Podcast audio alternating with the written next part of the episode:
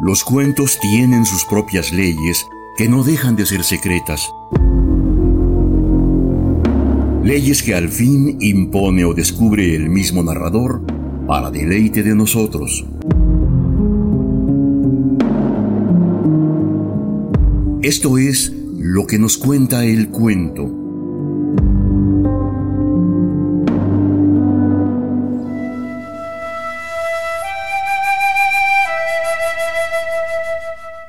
Nos corresponde retomar un fragmento de la obra de Juan Rulfo, nacido en Apulco, Jalisco, y de quien está por demás reiterar en torno de su trascendencia en las letras hispanoamericanas y concretamente en el realismo mágico.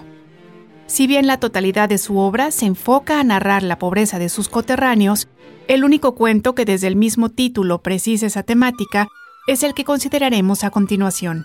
Es que somos muy pobres es un relato en que la primera frase aporta la idea de la fatalidad que recorre toda la historia, en la cual se juega el futuro de una niña identificada como Tacha. La intensa lluvia y la desastrosa creciente del río aporta la percepción negativa y determinante en torno de la escasez de bienes en la familia campesina, narrada por el hermano de Tacha, de quien Rulfo no determina su edad, pero que probablemente también sea un niño, paulatinamente Ilvana, la serie de desgracias que suceden a aquel grupo de infelices. La miseria colocará el futuro de Tacha en un tobogán que seguramente le conducirá a tomar la decisión de prostituirse como hicieron sus dos hermanas mayores. Acompáñenos, por favor, a seguir la lectura de Es que somos muy pobres de Juan Rulfo.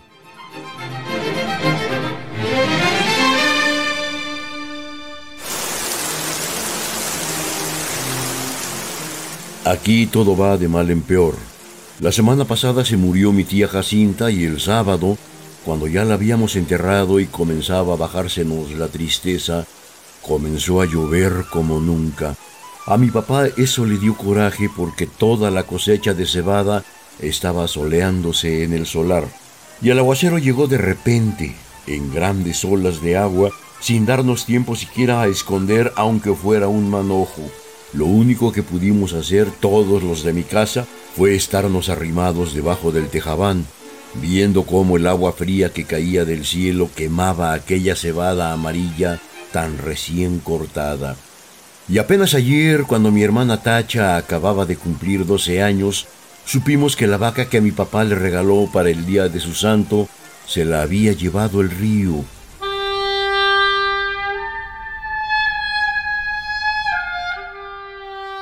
El río comenzó a crecer hace tres noches a eso de la madrugada. Yo estaba muy dormido y sin embargo, el estruendo que traía el río al arrastrarse me hizo despertar enseguida y pegar el brinco de la cama con mi cobija en la mano, como si hubiera creído que se estaba derrumbando el techo de mi casa. Pero después me volví a dormir porque reconocí el sonido del río y porque ese sonido se fue haciendo igual hasta traerme otra vez el sueño. Cuando me levanté, la mañana estaba llena de nublazones y parecía que había seguido lloviendo sin parar. Se notaba en que el ruido del río era más fuerte y se oía más cerca. Se olía como si huele una quemazón el olor apodrido del agua revuelta. A la hora en que me fui a asomar, el río ya había perdido sus orillas. Iba subiendo poco a poco por la calle real y estaba metiéndose a toda prisa en la casa de esa mujer que le dicen la tambora. El chapaleo del agua se oía al entrar por el corral y al salir en grandes chorros por la puerta. La tambora iba y venía caminando por lo que era ya un pedazo de río, echando a la calle sus gallinas para que fueran a esconderse a algún lugar donde no les llegara la corriente.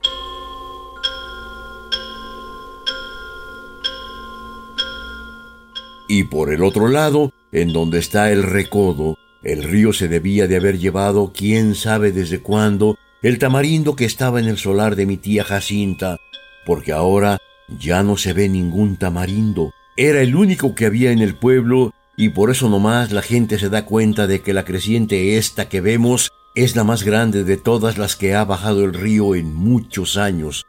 Mi hermana y yo volvimos a ir por la tarde a mirar aquel amontonadero de agua que cada vez se hace más espesa y oscura y que pasa ya muy por encima de donde debe estar el puente. Allí nos estuvimos horas y horas sin cansarnos y viendo la cosa aquella. Después nos subimos por la barranca porque queríamos oír bien lo que decía la gente, pues abajo, junto al río, hay un gran ruidazal y solo se ven las bocas de muchos que se abren y se cierran y como que quieren decir algo, pero no se oye nada. Por eso nos subimos por la barranca donde también hay gente mirando el río y contando los perjuicios que ha hecho. Allí fue donde supimos que el río se había llevado a la serpentina, la vaca esa que era de mi hermana Tacha, porque mi papá se la regaló para el día de su cumpleaños y que tenía una oreja blanca y la otra colorada y ojos muy bonitos. No acabo de saber por qué se le ocurriría a la serpentina pasar por el río este cuando sabía que no era el mismo río que ella conocía a diario la serpentina nunca fue tan atarantada.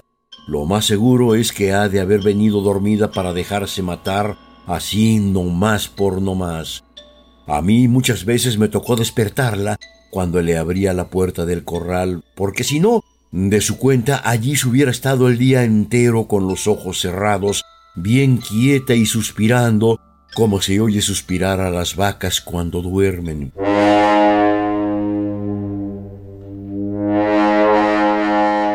Y aquí ha de haber sucedido eso de que se durmió. Tal vez se le ocurrió despertar al sentir que el agua pesada le golpeaba las costillas. Tal vez entonces se asustó y trató de regresar, pero al volverse se encontró entreverada y acalambrada entre aquella agua negra y dura como tierra corrediza. Tal vez bramó pidiendo que le ayudaran, bramó como solo Dios sabe cómo.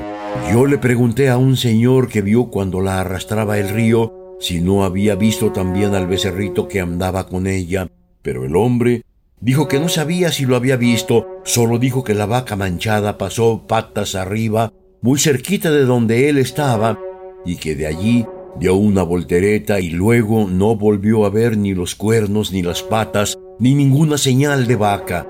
Por el río rodaban muchos troncos de árboles, con todo y raíces, y él estaba muy ocupado en sacar leña, de modo que no podía fijarse si eran animales o troncos lo que arrastraba. No más por eso no sabemos si el becerro está vivo o si se fue detrás de su madre río abajo. Si así fue, que Dios los ampare a los dos.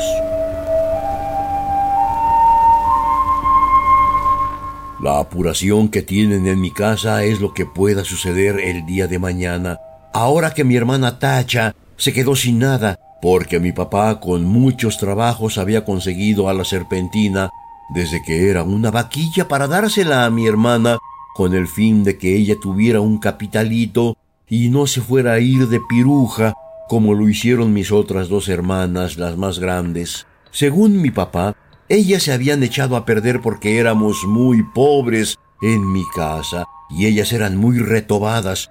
Desde chiquillas ya eran rezongonas y tan luego que crecieron, les dio por andar con hombres de lo peor, que les enseñaron cosas malas. Ellas aprendieron pronto y entendían muy bien los chiflidos cuando las llamaban a altas horas de la noche.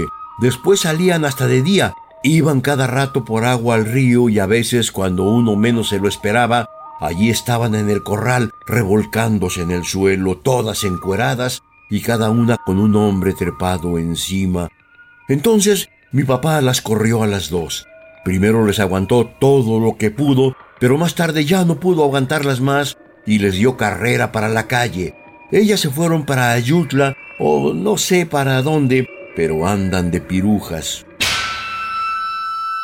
Por eso le entra la mortificación a mi papá, ahora por la tacha, que no quiere vaya a resultar como sus otras dos hermanas al sentir que se quedó muy pobre viendo la falta de su vaca viendo que ya no va a tener con qué entretenerse mientras le da por crecer y pueda casarse con un hombre bueno que la pueda querer para siempre.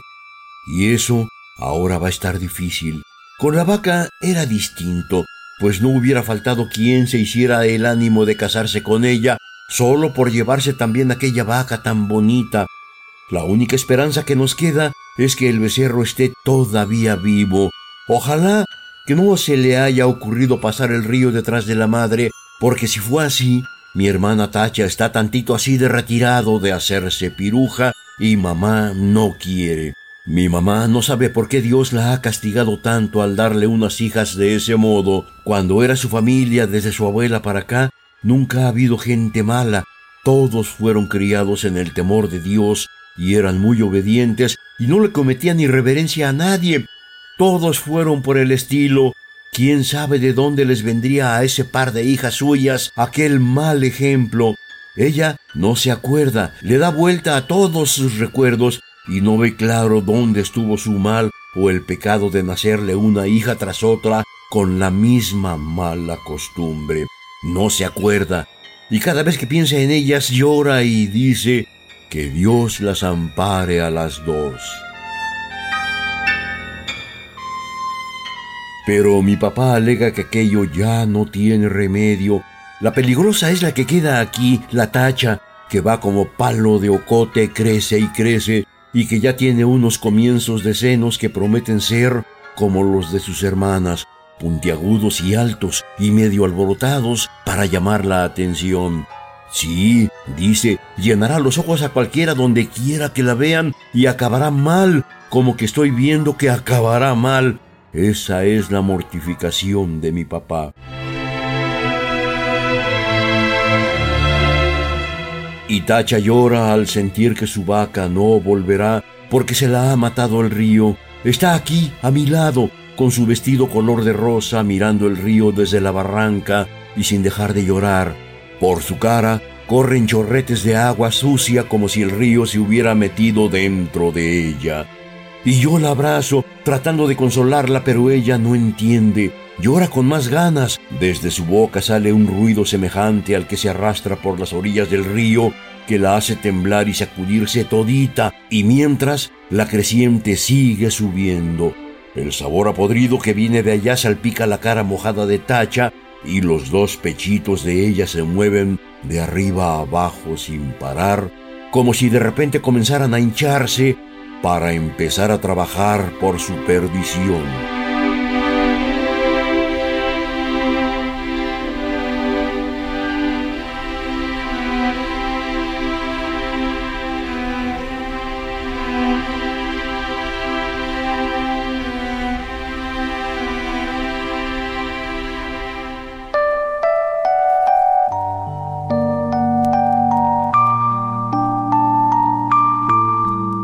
Narración incluida en la colección El Llano en Llamas, en la trama de Es que somos muy pobres, la pérdida de una vaca habrá de acarrear consecuencias imprevisibles para una familia, ya que las implicaciones aquí no solo son económicas, sino también morales.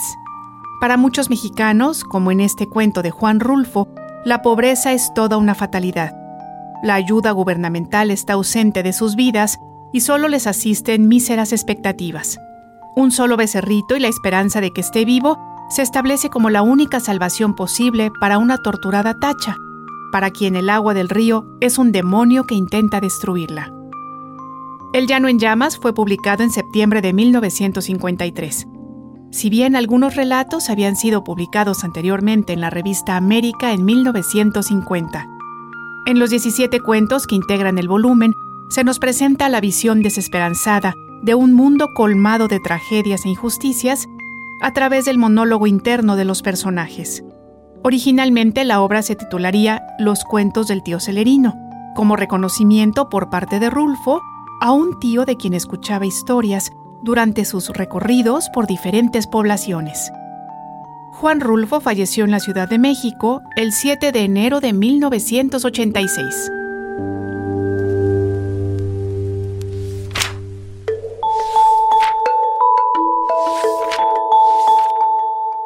Los cuentos tienen sus propias leyes que no dejan de ser secretas.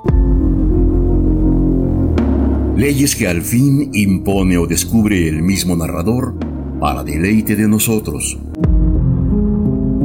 Esto fue lo que nos cuenta el cuento, una realización de Ileana Quirós y Jorge Vázquez Pacheco.